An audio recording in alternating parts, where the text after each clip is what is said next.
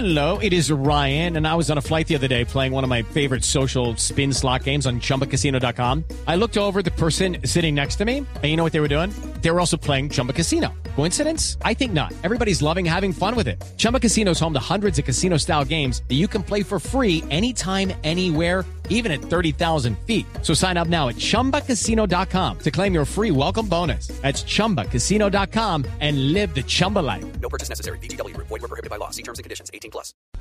El tema de hoy es lecciones de dinero Sí. que se deben aprender antes de casarse.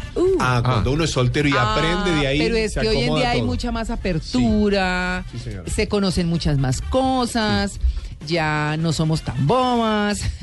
Hay gente que se casa más tarde y lo piensa más. Exactamente, y planea perfectamente. Sí, hoy sí. en día es mucho más fácil, por ejemplo, que la gente haga capitulaciones. Sí. Sí. Antes era una ofensa, sigue siéndolo para algunas personas, pero otros dicen, no, pues está bien listo.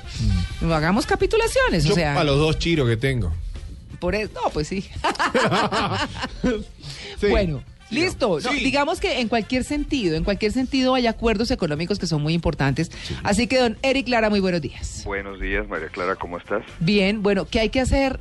Eh, no es como eso de tú pagas esto, yo pago lo otro, solamente son muchas otras cosas que están detrás del manejo de las finanzas en, en- en un matrimonio. Así es, María Clara. Pues mira, es, es más fácil decirlo que hacerlo, la verdad. Sí. Eh, porque estamos, estamos eh, uniendo dos personas que vienen de dos familias muy diferentes, con costumbres diferentes.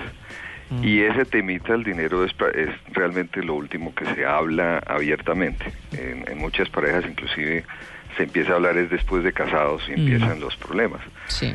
cada uno de nosotros tenemos costumbres que traemos y a veces no queremos hablar del tema. Eh, personalmente te puedo contar eh, unas costumbres muy diferentes a las de mi esposa y, y claro, se generan roces Mm. y vienen problemas y, y cómo se gasta el dinero y cómo se ahorra. Y cuando vienen las dificultades económicas, cómo se enfrentan. Hoy en día, las estadísticas muestran la principal causa de divorcios no es la infidelidad, no son otros temas de familias eh, Sino la plata. es la plata, Sí. es el dinero, es el manejo del dinero. Y siempre pues eh, podemos buscar recomendaciones en el momento en que estamos ya decidiendo casarnos, que ya encontramos pues al alma gemela o el alma que nos complementa. ¿Qué debemos hacer en el tema del dinero? Que es aterrizar. Eso del alma de Mela. Sí, sí, estuvo demasiado poético porque está la, la esposa cerca. Entonces, Sí. que Seguro. Claro. Sí, claro, pero los roces ocurren. Entonces, primero, mire, es muy importante que, que, que lo- los futuros cónyuges se, se cuenten Mm, cómo está su situación financiera. Sí.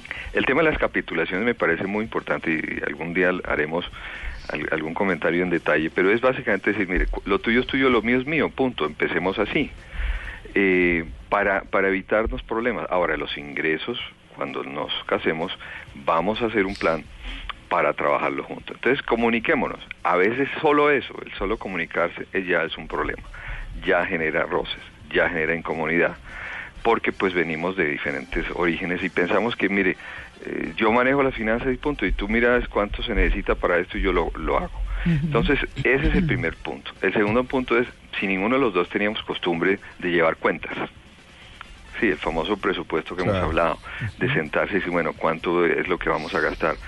Es difícil, es muy complejo, porque volvemos a lo mismo, se presta a discusiones. Y definir qué es lo esencial en que vamos a gastar nuestro dinero, en que no vamos a hacer compras eh, impulsivas, Mm. en que vamos y vemos algo lindo, ay, llega eh, el esposo o la esposa, mira lo que compré, ¿en Claro. qué te gastaste el dinero? Mm. Por favor, no mira lo lindo que compró, sino que eso no estaba eh, planeado, no estaba pensado. Bueno, ¿y cuánto pagaste por eso? No, ahí sí viene la gran discusión. Uf, Baratísimo. Sí. No, lo compré, Estaba de mira, oferta. estaba en rebaja. Sí. Sí. le rebajaron el 50%, no costó sino un millón y valía dos. Ah, qué bueno. No, además una cosa, Eric, es que muchas veces uno, de verdad, de verdad, yo creo que sí hay una cosa que es clave y fundamental en el momento en que uno está haciendo compras compulsivas de Sí. puro gusto, así de... Pulso. No, claro, es decir, me hace falta, lo necesito, es imprescindible. Todas las preguntas que es, hacemos, exacto. Claro, porque es lo que uno no se hace, sí, tan divino, sí. Ese maniquí me está haciendo, hola.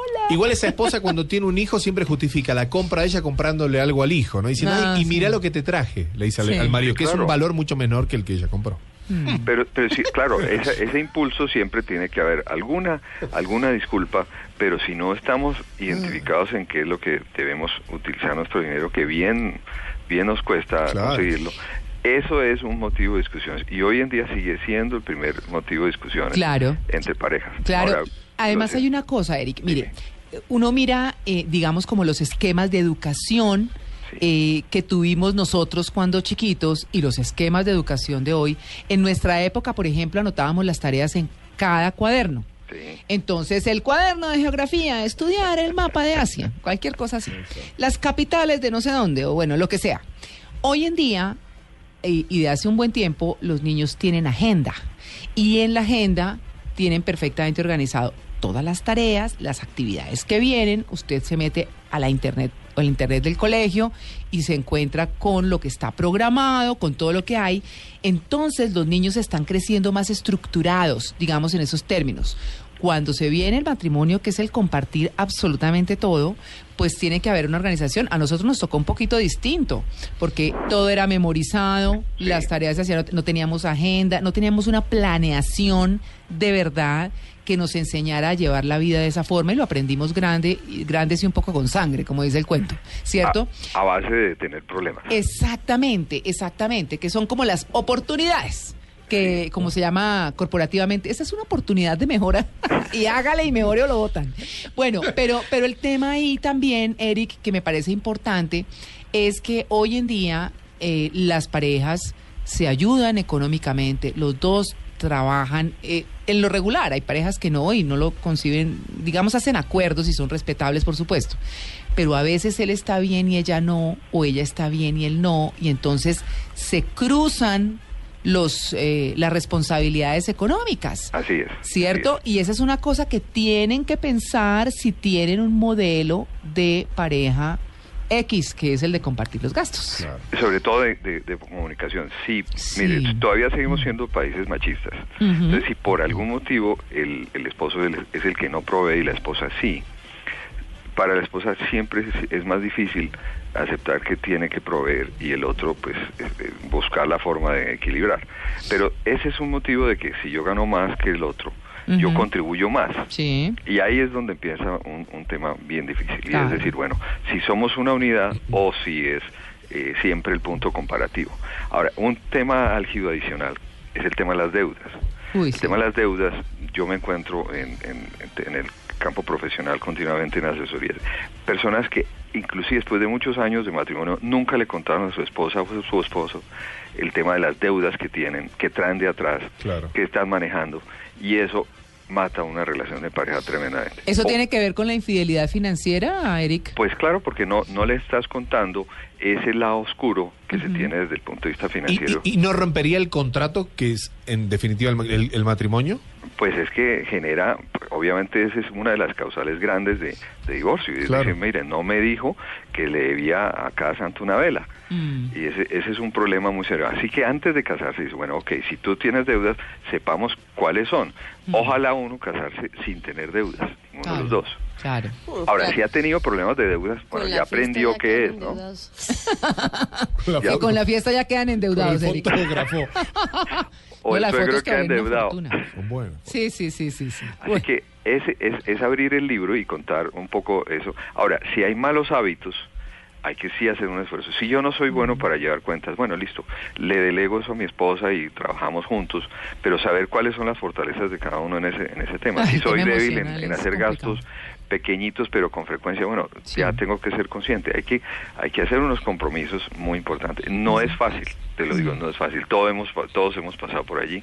Eh, el matrimonio no es, eh, como dice el jardín de rosas sin espinas, No, pero es es un esfuerzo que hay que hacer, muy grande. Sí, señor. Bueno, Eric, listo.